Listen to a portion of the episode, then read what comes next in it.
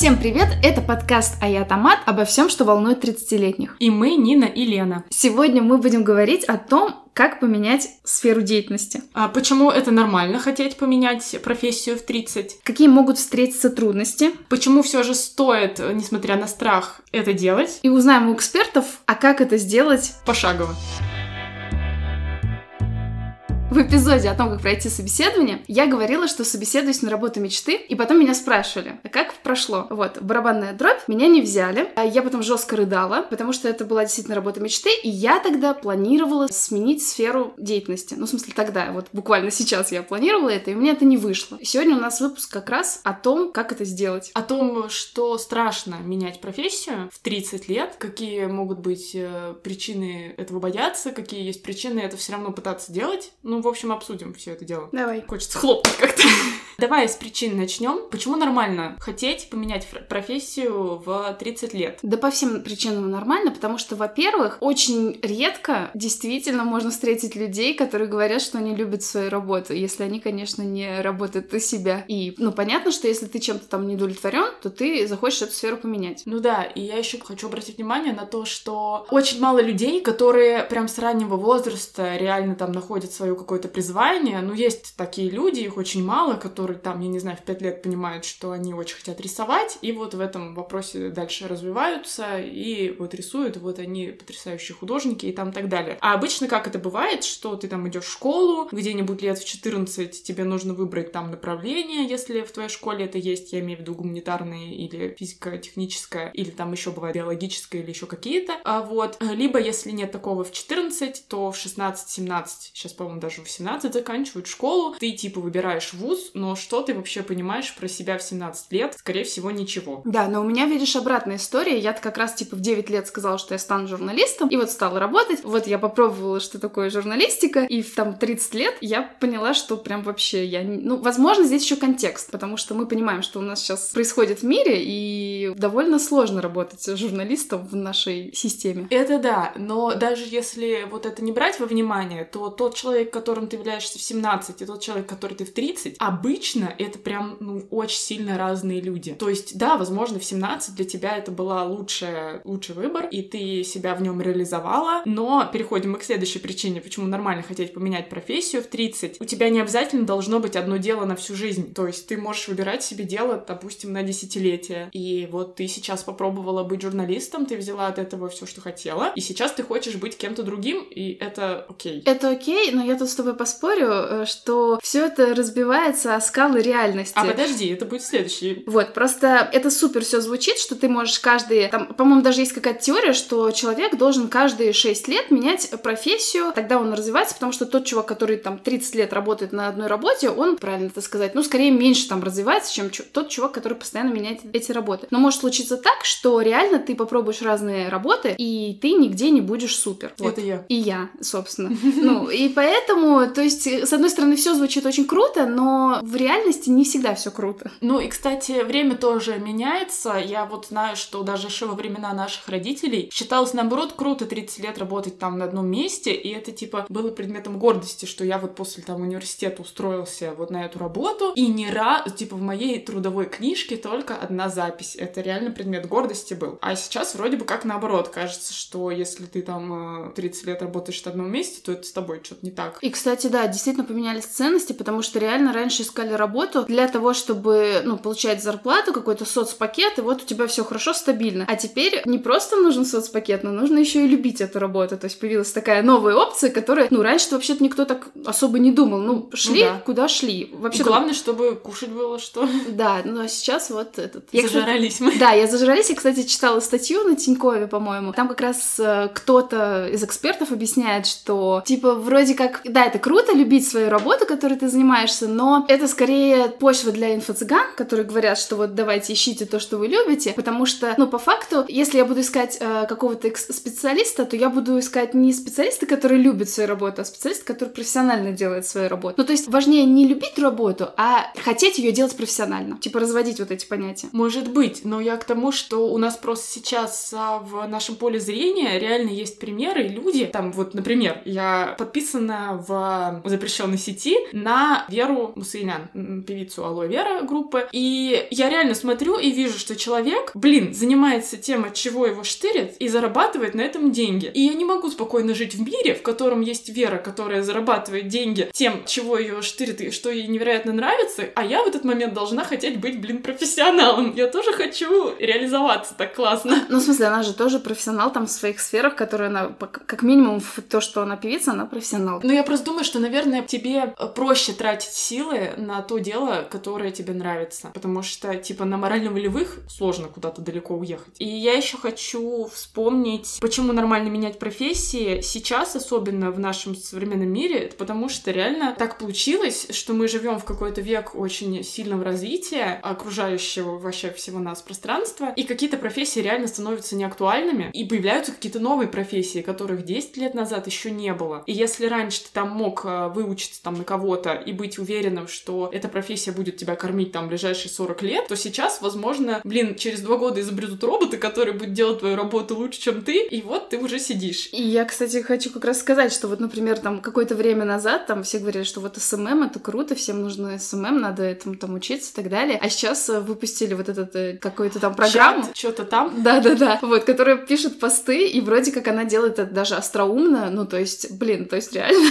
Искусственный интеллект вообще скоро заменит всех гуманитариев, я так понимаю. А я хотела привести пример из э, сериала «Аббатство Даунтон», такой, э, типа, как раз к, это, к этому вопросу. Там в первом сезоне есть такой момент, ну, в общем, это сериал про 19 или 20 век, ну, в общем, рубеж 19-20 веков, а про британскую семью дворян. И там сериал начинается с того, что у них умирает наследник, и вместо вот этого наследника, который там на Титанике погиб, к ним приезжает какой-то типа дальний родственник, который теперь стал наследником из-за того, что тот умер, а он типа из социального слоя таких типа джентри, то есть он дворянин, но он работает адвокатом. И вот он приезжает в дом, его там селят, и там к этому дому как бы прилагается камердинер и, ну, в общем, еще какие-то слуги. Еще какие-то слуги.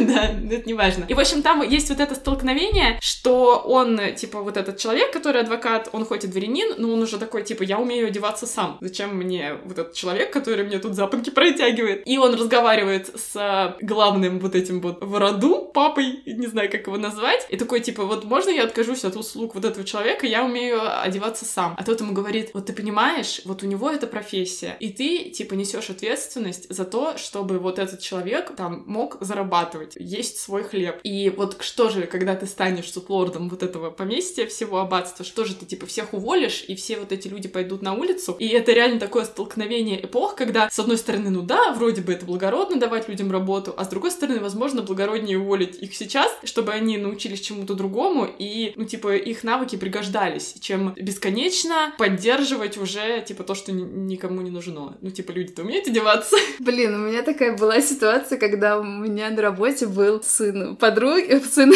Мамин подруги. Типа того, да, сын коллеги, подруги, коллеги, короче, не знаю, чувак. И, ну, вот он реально как это камердинер, там уже не нужно было в нем никаких, э, как это сказать-то. В общем, ну, по факту он просто числился и делал там, не знаю, подай, принеси вот такие вещи. Вот. Это сейчас называется офис-менеджер. Спасибо, Лен, ты снова унижаешь людей. Нет, это было не офис-менеджер, офис, офис-менеджер делает много полезных вещей. Здесь было прям вот, ну, прям просто человеку надо было как-то занять его, потому что, в общем, Ладно. мутная схема, да. И я реально думала о том, что, ну, блин, надо уволить чувака, потому что ему уже скоро будет почти там 30, опять же, да, там, там сколько-то было, там 25, чтобы он чему-то уже научился. В общем, ну, я уволила, если что. Помогла ему. И считаю, что это было благородно.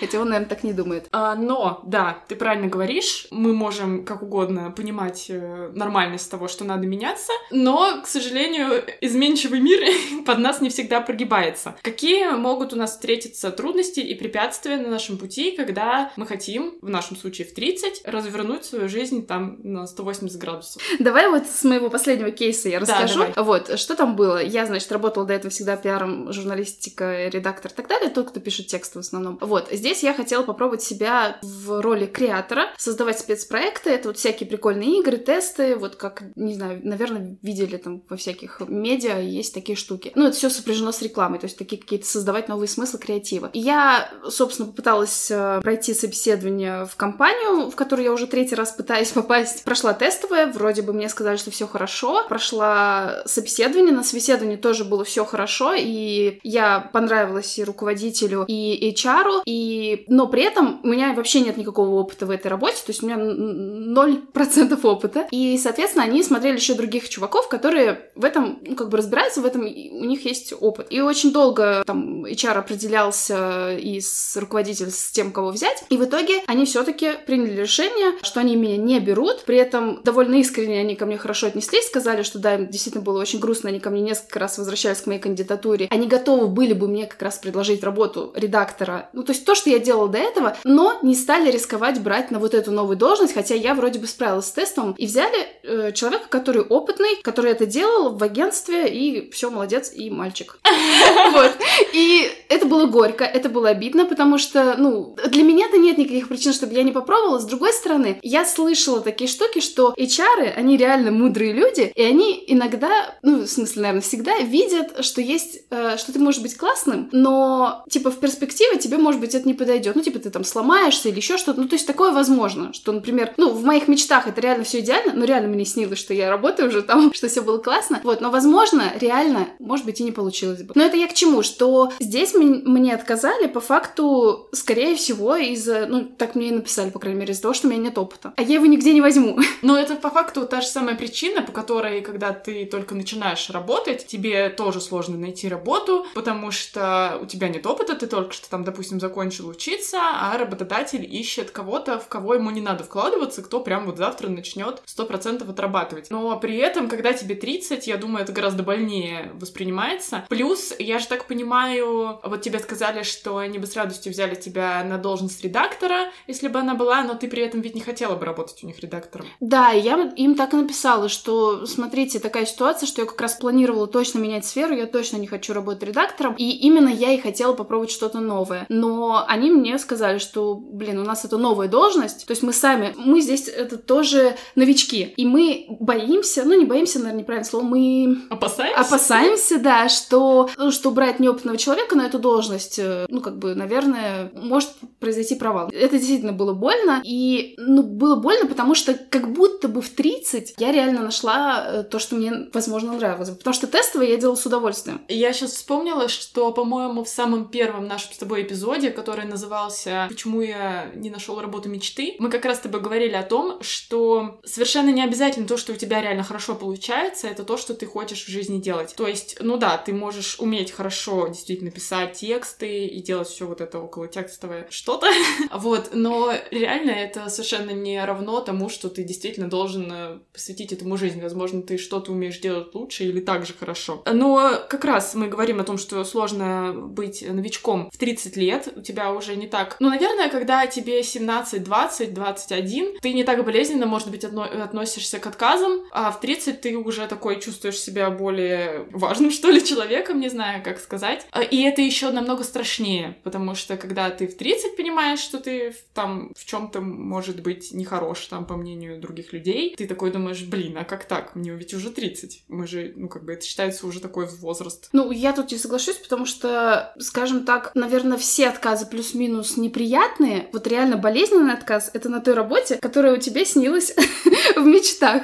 Вот, поэтому вот здесь вот прям болезненно. А в целом, действительно, думаю, что новичком в 30 сложно быть. Вот у меня просто пример — это то, что я же в 30 пошла, поступила в университет на маркетолога. Вот как раз решила вот в эту сферу идти другую. И там я чувствовала себя все равно тоже как-то неловко, потому что все ребята были намного там моложе и при этом успешнее. То есть они уже были какими-то там маркетологами с зарплатами и так далее. А я пришла из журналистики, из не супер такой денежной работы. И, и конечно, ты чувствуешь себя как-то так неловко, что другие люди младше тебя уже поуспешнее. Блин, да это вообще отстой. Вот у меня был пример, ну не в 30, но близко к 30 я пошла учиться на права автомобильные получать. И мне было сложно, потому что, ну, ну это вообще довольно темная вообще сфера жизни, обучения людей вождению автомобиля. Один из аспектов как раз был в том, что преподаватель относился ко мне, ну, грубо говоря, как как э, к молодняку какому-то такому, да, позволял себе что-то такое, ну, как это сказать, фамильярное, может быть, а в 30 лет ты уже не готов, ну, спускать на тормозах такое к себе отношение, то есть там, может быть, в 20 я стерпела бы, то в 30 меня это уже жестко вымораживало, и, ну, мне прям было некомфортно. Вот, и я еще, кстати, хочу сказать, что в 30, когда у тебя уже была какая-то профессия, какая-то есть профессия, ты, если ты не я, то ты в ней добился каких-то высот и нормальной зарплаты, а когда ты меняешь все прям кардинально, то ты, скорее всего, начинаешь опять с маленьких денег и, скорее всего, теряешь в заработке. Ну, так сто процентов есть, да. Я как раз читала, что взрослые люди, они как бы не очень гибкие еще в зарплате, действительно не готовы сильно проседать. И я, в принципе, тоже на собеседовании говорила, называла зарплату, которую получала, и говорила, что я не сильно готова проседать, но на самом деле, чисто так морально, я могу просесть, если меня там возьмут на ту работу, на которой действительно я хочу работать. Ну, не ради денег, а вот и ради там чего-то в перспективе. Ну, когда у тебя будет прям бешеная мотивация, да, ну, когда ты очень сильно этого хочешь, я согласна. И я, кстати, еще приведу пример из э, фильма. Сегодня у нас кинематографические примеры. Это есть фильм, называется «Стажер», в котором играет, эм, как его зовут? Роберт Де Ниро? Роберт Де Ниро, да, и Энн Хэтэуэй. И там э, замес, э, сюжет как раз-таки в том, что Энн Хэтэуэй — это молодая руководительница, ну, такого типа стартапа, и к ней в качестве стажера приходит Роберт Де Ниро уже в сильном возрасте. И она, там как раз начинается фильм с того, что она не хочет его брать в стажеры, потому что, ну, он уже возрастной, и она как бы думает, во-первых, что у него там не гибкий мозг, что отчасти, наверное, имеет место вот эта мысль, потому что, ну, действительно с возрастом что-то у нас там теряется какая-то гибкость. Плюс это еще не прикольно в плане субординации. Мы тоже касались с тобой этой темы в эпизоде про собеседование, когда ты, типа, молодой руководитель, тебе не очень хочется, чтобы у тебя там по факту на побегушках, а стажер, я так понимаю, это такая, типа, начальная ступень, был, типа, человек, который там втрое тебя старше, тебе просто будет некомфортно с ним так работать. Поэтому, когда ты вот в этом возрасте, тебе действительно сложно начинать, опять же, с нулевых ступеней. Да, но при этом надо понимать, что э, все равно это все условно, потому что э, как бы есть еще 40 и 50, и вроде тоже люди там как-то начинают. Просто с каждый раз все это сложнее, сложнее, сложнее, видимо. Да, ты правильно на самом деле говоришь, и как бы почему все же стоит э, делать это, менять свою профессию в 30, если ты этого хочешь, потому что, ну, в целом мы не становимся моложе, тебе 20 снова уже вряд ли будет, а будет тебе дальше 40, 50, 60 и так далее. Ну, есть даже такой мем, не мем, не знаю, история, которая ходит по интернету про там какую-то женщину, которая тоже там типа в 60 или в сколько-то много лет а, поменяла профессию, и ей говорят, как же вот вы решились, и она говорит, ну вот я типа в 60 поменяла, сейчас мне 70, и я уже 10 лет работаю тем, кем я хочу, типа вот у меня есть 10 лет там радости, а если бы я все это время сомневалась и не хотела, то мне бы просто настало 70 лет, то есть 70 лет тебе будет в любом случае, неважно, поменяешь ты профессию или нет. Ну, если доживешь. Ну да, я позитивно мыслю. А плюс, э, вот несмотря на то, что реально это трудно, и действительно, вот я на себе это ощущаю, в 30 очень тебе не хочется что-то начинать с нуля, твой мозг уже скрипит, и тебе лень вот разбираться в чем-то новом. Э, но когда ты остаешься на работе, на которая тебе на самом деле не нравится, то ты оказываешься в очень такой серьезной группе риска по всяким выгораниям и депрессии, потому что, ну, ты занимаешься, ты тратишь свою энергию на то, что тебе не нравится, и получается, ты как бы делаешь двойное усилие, то есть ты и работаешь, тратишь силы, но ты еще столько же ровно тратишь сил на преодоление того, что ты на самом деле не хочешь этого делать. Да, это есть, когда ты начинаешь уже обесценивать всю работу. Вот я сейчас все, что я работала, я просто ее просто напрочь обесцениваю, хотя на самом деле там было и хорошее. И вообще, вот я когда читала статьи про то, как поменять э, работу и так далее, вот у людей есть еще такой момент, что люди думают, что когда они поменяют работу, то все поменяется вообще супер. Но надо понимать, что там в этой работе будет действительно также и говняшка, и хорошая, и средненькая такое и так далее. Но просто, наверное, видимо, процент говняшки надо как бы э, сокращать. Вот. Ну, то есть везде будет э, не очень всегда идеально. Ну да, да. Даже на любимой работе тебе ты будешь уставать, тебе что-то будет не нравиться. Да, это все так. Ну и, кстати, еще отдельный момент, что в целом учиться чему-то новому это круто, потому что ты профилактируешь разные там заболевания типа Альцгеймера. И вот говорят же, что круто там в любом возрасте учить языки, даже если это языки программирования. Да, но только знаешь, есть такой момент, опять же, существует много суперкурсов, а, есть платные, есть бесплатные, где ты можешь какие-то навыки изучить. И есть такой момент, э, когда люди попадают в такую ловушку, они думают, что как бы изучая, они ну, то есть они рандомно изучают, не думая, как они могут это использовать и будут ли они это использовать. То есть, ну, там проходят, опять же, курсы подряд-подряд, и таким образом оттягивают, по сути дела, само вот это решение перейти на другую работу. Ну, то есть, вот сейчас я прочитаю курсы, как начать жизнь на одного, там, сейчас я прочитаю курс, там, как э, и так далее. Ну, и, и в итоге не, не приступает к действиям. Поэтому обучаться прикольно, но мне кажется, что вот сейчас я понимаю, там, обучаться прикольно, если ты это использовать можешь. Сразу на практике, да? Ну, не то чтобы сразу, а то, что тебе это пригодится потом. Ну, то есть не просто рандомно какой-то курс, типа, изучил, ну, вот пусть у меня будет. Ну, то есть все вот эти курсы, которые сейчас популярны, э, там, типа, о художниках 19 века, это, типа, не клево. Смотри, вот эти курсы, их э, известная школа как раз рекламирует, они пишут в своей рекламе, мы не помогаем людям зарабатывать деньги, мы помогаем людям э, получать удовольствие, расширять кругозор. А есть вот эти курсы, которые, там, не знаю, как начать, как начать в IT, как там и так далее. Кстати говоря, вот по поводу IT, это тоже интересная тема, я встретила эту мысль и поняла, что да, блин. Ну-ка. Вот этот ореол вокруг айтишников, что это супер профессия, супер деньги, и там все у тебя будет, просто все плюшки возможные. Типа их создали вот эти вот курсы, типа там... Всякие... Нет, эти вот эти школы, которые, знаешь, пере... переобучают людей, а, да, поняла. найти, потому что им это выгодно. И они как бы как раз объясняют, что якобы войти может любой... Войти, войти, да, любой может человек, но на самом деле да, сейчас, чтобы стать тестировщиком, вроде считается, что это не очень высокая, да, ступень войти, уже нужно быть, ну, типа, нормальным таким спецом. Ну, то есть, как бы, вот это вот все, что войти легко войти. Это все создали маркетологи, такие, как мы с тобой. Да, да, да, да, да. Ну, то есть, как бы, и я такая, блин, черт, а да, то есть, ну, мне замылили вот этот взгляд. Слушай, ну вот реально по факту, а, вот мой муж как раз а, обучился, и, ну, он, конечно, не сильно изменил сферу, но все равно для него это было сильно. Он стал из инженера как бы айтишником, и у меня как раз было такое впечатление о сфере IT, как, ну, мы с тобой часто это тоже транслируем, что это такая идеальная профессия, где к тебе всегда бережно относятся, там нормальная зарплата и все такое. Но вот я сейчас понимаю, что, оказывается, в IT тоже есть работа по выходным, тоже есть переработки, и тоже есть все то, что мне там, допустим, не нравится в моей сфере деятельности. Я такая, в смысле? Да. А как так-то? Да, потому что надо смотреть на команду, и там в команде может быть даже э, в суперкомпании, супер распиаренной компании, которую ты можешь считать работой мечты, конкретная команда, в которую ты попадешь, она будет не супер. Ну, то есть... Это даже может быть не связано с этим, а связано со спецификой работы, потому что вот он сейчас занимается как бы оперированием, или не знаю, как это называется, а, уже готового проекта, и получается, а, это типа телефонная связь, и люди этим сейчас нон-стопом пользуются. Если у них там что-то ломается, неважно, ночь ты, выходной или что-то, нужно срочно это починить, потому что они, естественно, там обрушивают всякие, как это называется, техподдержки и все такое прочее. То есть ты не можешь сказать, давайте-ка с понедельника, вы типа пока без связи сидите. И вот что я еще хотела добавить, немножко удручающе, я надеюсь, что потом у нас будет более позитивное мнение экспертов. Удручающе то, что, опять же, я прочитала, что и на своей шкуре, можно сказать, прочувствовала, что сейчас работодателю наплевать на твой потенциал, он не готов смотреть на тебя, какой ты классный и как ты вырастешь. То есть, если раньше это было реально повсеместно, то есть вот этих брали ребята в джуниоров и их растили, то сейчас, ну реально, твой потенциал никуда никому не нужен. Нужны люди, которые уже с опытом, с кейсами, с какими-то цифрами придут и уже что-то начнут поднимать. И это, конечно, грустно. Да, и я, честно говоря, не понимаю, ну, типа, не найдется все равно на всех людей таких супер-мега-специалистов, их ограниченное количество. 12 тысяч Google уволил недавно. Ну и так далее. То есть нет, на самом деле, видимо, сейчас вот как раз вот эта перетурбация, поэтому... Они умрут.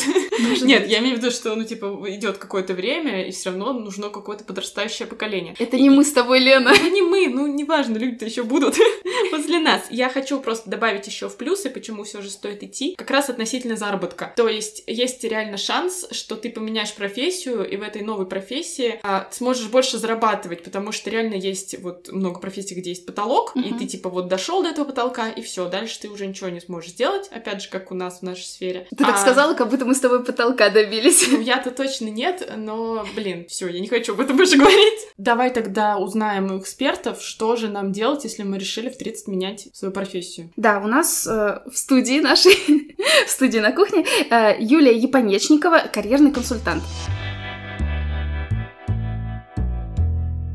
Возможно ли изменить сферу кардинально из лириков физики или только на смежную специальность из инженера в программисты? Я придерживаюсь такого мнения, что вообще-то все возможно. Да, если вы в 30 лет не мечтаете себе стать примой, балериной большого театра, скорее всего, это не получится. Тут возраст, да, все, что связано с физическими ограничениями в профессии, наверное, это невозможно. Тут, правда, увы, и ах, но это очень ограниченное количество профессий, да. Космонавты, артисты балета, те специальности, в которых люди рано выходят на пенсию. Ну да, увы и ах. Ну их, правда, не так много. Поэтому, если мы говорим там из лириков, физиков и, фи и физики и наоборот, правда, можно, нужно просто только захотеть, нужно убедиться в том, что то, что я хочу, действительно то, что я хочу, а не потому, что за это платят денег или там а это нравится моей маме. Запланировать и переходить. Правда, если страшно делать это одному, приходите к помогающим специалистам. У них полно, как правило, кейсов, которые говорят о том, что возможно все. Почему мы рекомендуем менять специальность э, на смежную? Потому что это ну, тупо проще. Нет таких серьезных кассовых разрывов, когда ты переходишь из одной профессии в смежную профессию, ты, скорее всего, пойдешь либо на те же деньги, либо на чуть-чуть меньше, и на семье это не скажется, да. Это психологически проще, это не так страшно, ты все-таки не с нуля начинаешь. Поэтому мы рекомендуем, консультанты я имею в виду, и люди предпочитают рассматривать смежные варианты. Но я, если честно, люблю работать с запросами, которые связаны с переходом, во-первых, с выбором нового направления, во-вторых, с планированием перехода в новое направление. Это мое любимое. И тут мы переходим, если это возможно, то какие шаги нужно предпринять? Мини-инструкция. Начать с того, чтобы определить, куда идти, во-первых, а во-вторых, ответить себе на вопрос, что да, это именно оно. А шаги уже, правда, могут нарисоваться сами и даже без помощи специалиста. Для того, чтобы найти куда, есть достаточно много разных инструментов, и они в интернете, можете пойти к специалистам, расскажут, покажут, как это делать. Я всегда рекомендую найти 2-3 направления, или это называется гипотеза, и просто их потестить, да, как, например, там, а если я хочу быть редактором, то это про что, это как, или если я хочу быть программистом, или если я хочу быть дизайнером, да, то вы берете эту гипотезу, находите дизайнера, который специализируется именно вот на этом дизайне, да, с ним там разговариваете и задаете вопросы, как ты туда попал э, в дизайн, что тебе потребовалось, как долго ты к этому шел и дальше, что там тебе нравится, расскажи там, опиши свой день. И разные вопросы, которые прям говорят вам об этой профессии. Поделитесь своим представлением о том, что вы думаете об этой профессии, как вы себе представляете, что вы становитесь дизайнером. И отвечая на эти вопросы, человек понимает, да, это то, что он хотел, либо нет, это вообще не моя история, это я себе намечтал, и я тут сильно заблуждаюсь. А если говорить, нет, не моя, берете следующую гипотезу и опять проверяете. Параллельно я предлагаю подписаться на профессиональные сообщества и просто посмотреть, чем живут там дизайнеры, редакторы, а, архитекторы, вот все то, о чем вы намечтали, да, про что они говорят, и прислушаться к себе. Если я буду про это говорить, мне это интересно или нет, их проблемы, они мне как-то отзываются или нет. Вот все то, что они говорят, мне понятно или непонятно. Да, сначала вам будет непонятно, но тут может быть разница, непонятно и не хочется разбираться, либо вообще ни слова не понятно, но жуть как интересно, да. И если вы понимаете, что нет, тогда берете следующую гипотезу. Если понимаете, что да, тогда это повод начать задавать вопросы. А как туда перейти? И в этом случае мы берем описание вакансии с любого работного сайта. Там есть требования к образованию, есть требования к скиллам, там, к опыту работы и прочее, прочее. Берете свое резюме, да, и вот так вместе сводите и смотрите. Вот если завтра появляется вакансия мечты, насколько я готов начать проходить собеседование, если у меня опыт, образование, стаж. Смотрите пункты, по которым вы расходитесь. Если нет образования, то где я его могу получить? И вот тут профессиональные сайты, да, можно как раз туда задать вопрос экспертам. Ребята, хочу получить вот эту базу. Скажите, из вот этого обилия курсов и там литературы, что взять самое лучшее? Вам тут же накидают экспертное мнение. Вы будете понимать, э, где учиться, за сколько учиться, сколько по времени. У вас появляется горизонт горизонт. Это учеба там на 9 месяцев, на, там, не знаю, на 3 или на 4 бакалавриат и там магистратура и прочее, прочее. У вас появляется какое-то видение, да. Помимо этого, опыт работы, где его можно получить. Если нужно какое-то портфолио, то требования к портфолио. Ну, то есть у вас появляется понимание, что вам нужно сделать, что вам нужно иметь к моменту, когда появляется вакансия мечты, да. И тогда вы знаете, сколько занимает по времени, вы знаете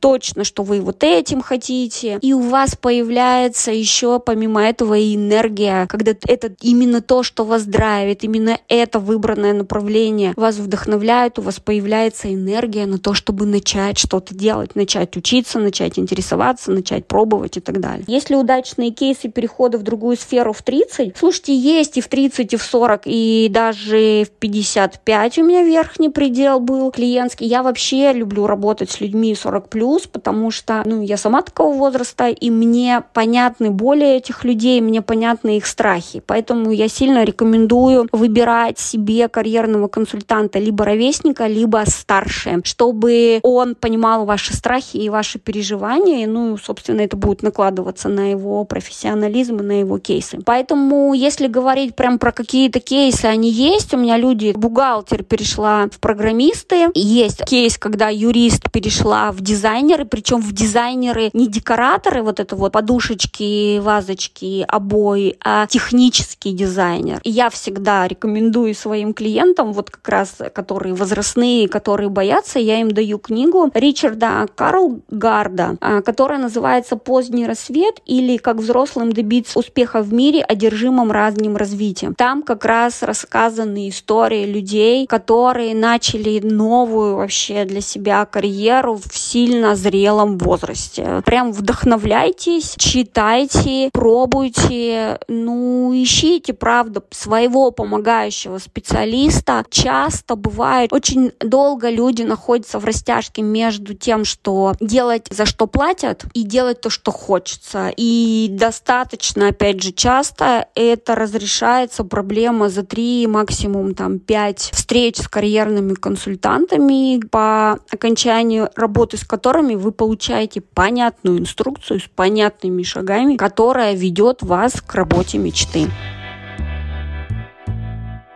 Я очень зацепилась за то, что Юля сказала, что нужно поговорить с чуваками, которые в этой профессии. И если вам нравится то, о чем они разговаривают, и тут я вспомнила всех программистов, которые обсуждают кофемашины и все такое, и мне не нравится об этом разговаривать. Я подумала, ну все, значит, я не буду войти. Давай еще один комментарий послушаем, еще одного эксперта, который у нас есть. Да, Алена Нигматульна, коуч, тоже дала нам свой комментарий.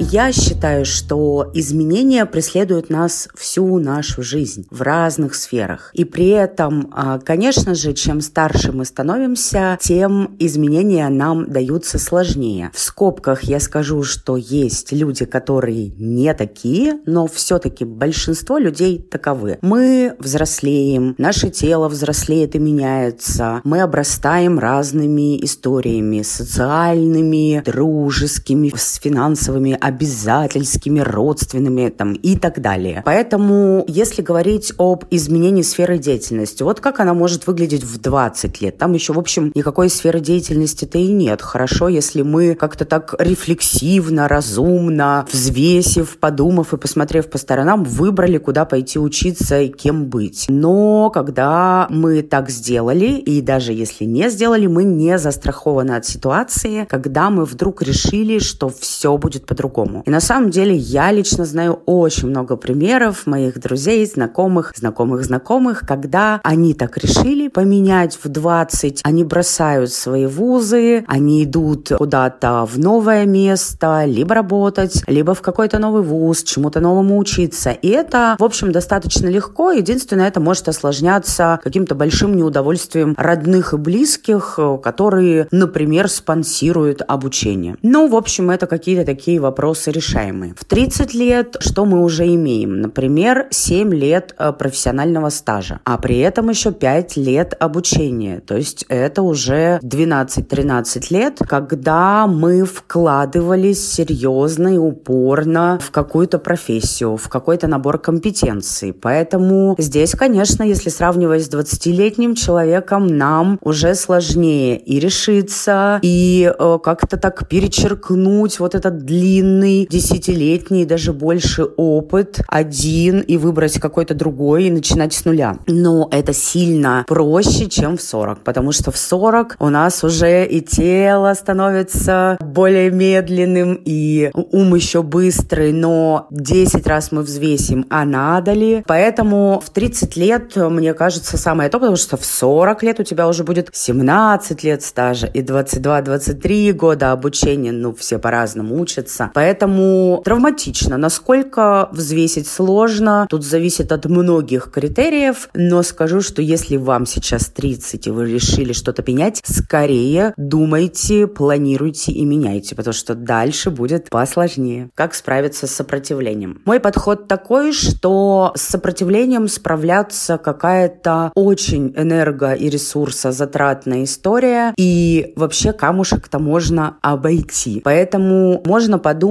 о разных способах того, как вы можете проявиться перед какой-то компанией, перед глазами людей, принимающих решения о найме в ту профессию, которая вам стала интересна не так давно. Например, вы можете в эту компанию зайти со старой профессией и начать этот переход, знакомясь с людьми, вот эту социальную сеть свою развивая, налаживая связи, рассказывая о том, кто вы, что вы, а почему вы хотите перейти, а как вы можете постажироваться, а это бесплатно, а я готов вам платить за то, чтобы там какие-то задачи делать. Ну, то есть вот прямо взвесьте а все, на что вы готовы, если вам кивнут и скажут попробуй. Это один из способов, но вот подумайте о том, как нетривиально можно посмотреть на эти ворота или на этот камень, как я вначале привела метафору, и не ломиться лбом, потому что а, такой прямой заход, он, конечно же, будет, скорее всего, отстрелен в кавычках работодателем, потому что есть совершенно четкие критерии. И я, как представитель э, большой федеральной компании и как человек, который регулярно бывает на входящих собеседованиях, я участвую активно в найме, конечно же, мы очень пристально смотрим на тех, кто совсем-совсем новичок, на джуниорской позиции, и мы очень серьезно взвешиваем риски. Поэтому вы сами должны взвесить эти риски. А еще один мой совет э, – сходите к людям из этой сферы, а, из руководящих позиций, познакомьтесь, правила трех или там семи рукопожатий, через знакомых познакомьтесь и задайте вопрос, вот какие риски ты видишь, если я вот такой начинающий, недавно переучившийся, к вам захочу, и соберите вообще вот огромный этот список рисков, и понимая эти риски, можете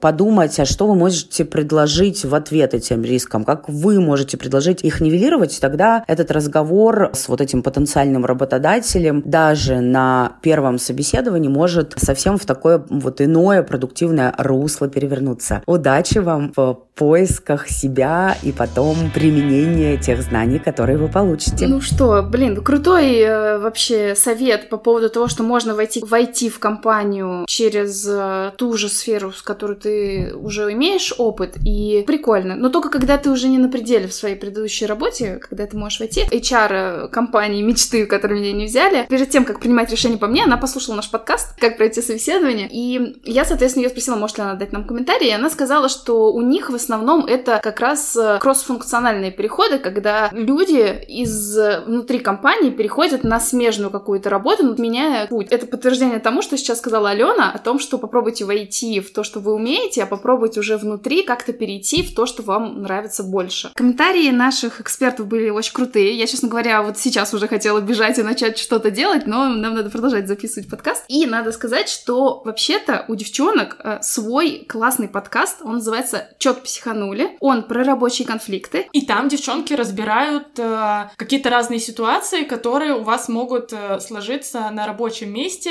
Конфликтные ситуации, да, в которых есть какая-то проблема. При этом девчонки, они эксперты, реально эксперты. Алена бывалый руководитель, а Юля карьерный консультант. И обе они плюс к этому сертифицированные коучи. И еще девчонки, как и мы, просто подруги, поэтому они обсуждают эти конфликты весело и с огоньком. Да, я уже послушала подкаст их и буквально влюбилась в девчонок, подписалась на него. Я слушала выпуск, э, по-моему, он первый, о том, э, что делать, если руководитель тебя не ценит. Это супер полезно. А еще они поднимают такие темы, как просить повышения зарплаты, что тоже мега актуально. Или, например, как быть, если твой коллега постоянно нарушает границы. Подкаст «Чет психанули» можно слушать на всех платформах. И мы а, в описании к этому выпуску ссылочку на девчонок тоже даем. Прям очень рекомендую. Для полного завершения позитивного настроя, вот, мы взяли комментарии людей, которые тоже смогли поменять профессию в плюс-минус 30 лет.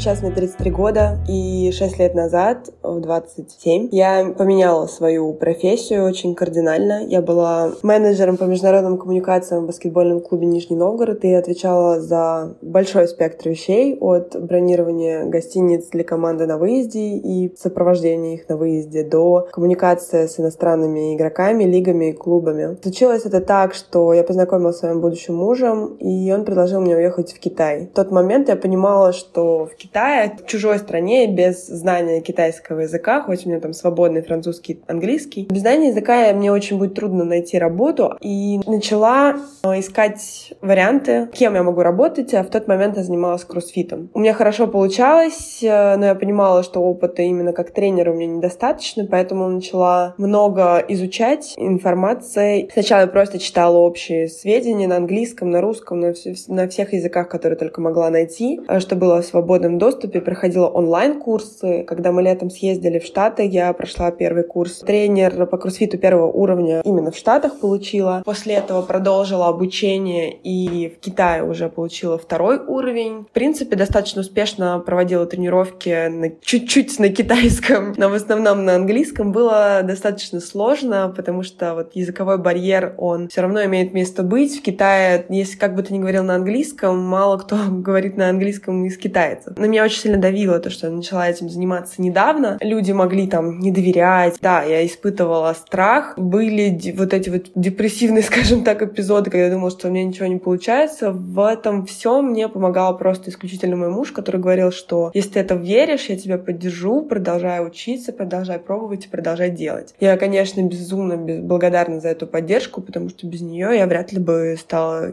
тем, кем я стала. В один момент, э, когда мы приехали в Штаты, я решила сходить на курс по тяжелой атлетике от э, Федерации тяжелой атлетики штатов и поняла, что больше не вернусь в кроссфит. То есть спустя там полтора-два года занятий именно кроссфитом я решила уйти полностью в тяжелую атлетику и развиваться уже там. Не могу сказать, что это была совсем резкая смена деятельности для меня, ну, из кроссфита в тяжелую атлетику, но все-таки это дисциплины разные. И я начала учиться по видео и по книгам моего тренера, который вот есть у меня сейчас. Тогда он был, еще не был моим тренером. Это Грег Эверетт, каталист атлетик, кстати, один из самых топовых тренеров в Штатах. Я училась так у него онлайн через Инстаграм и Ютуб э, в течение года, и потом начала выступать на соревнованиях. Достаточно быстро получила КМС, получила мастер спорта. А у меня никогда не было желания вернуться в баскет. Ну, точнее, ладно, не буду лукавить, оно было иногда, но я все еще не теряю связи с своими коллегами в баскетбольном клубе. Когда я смотрю на работу, мне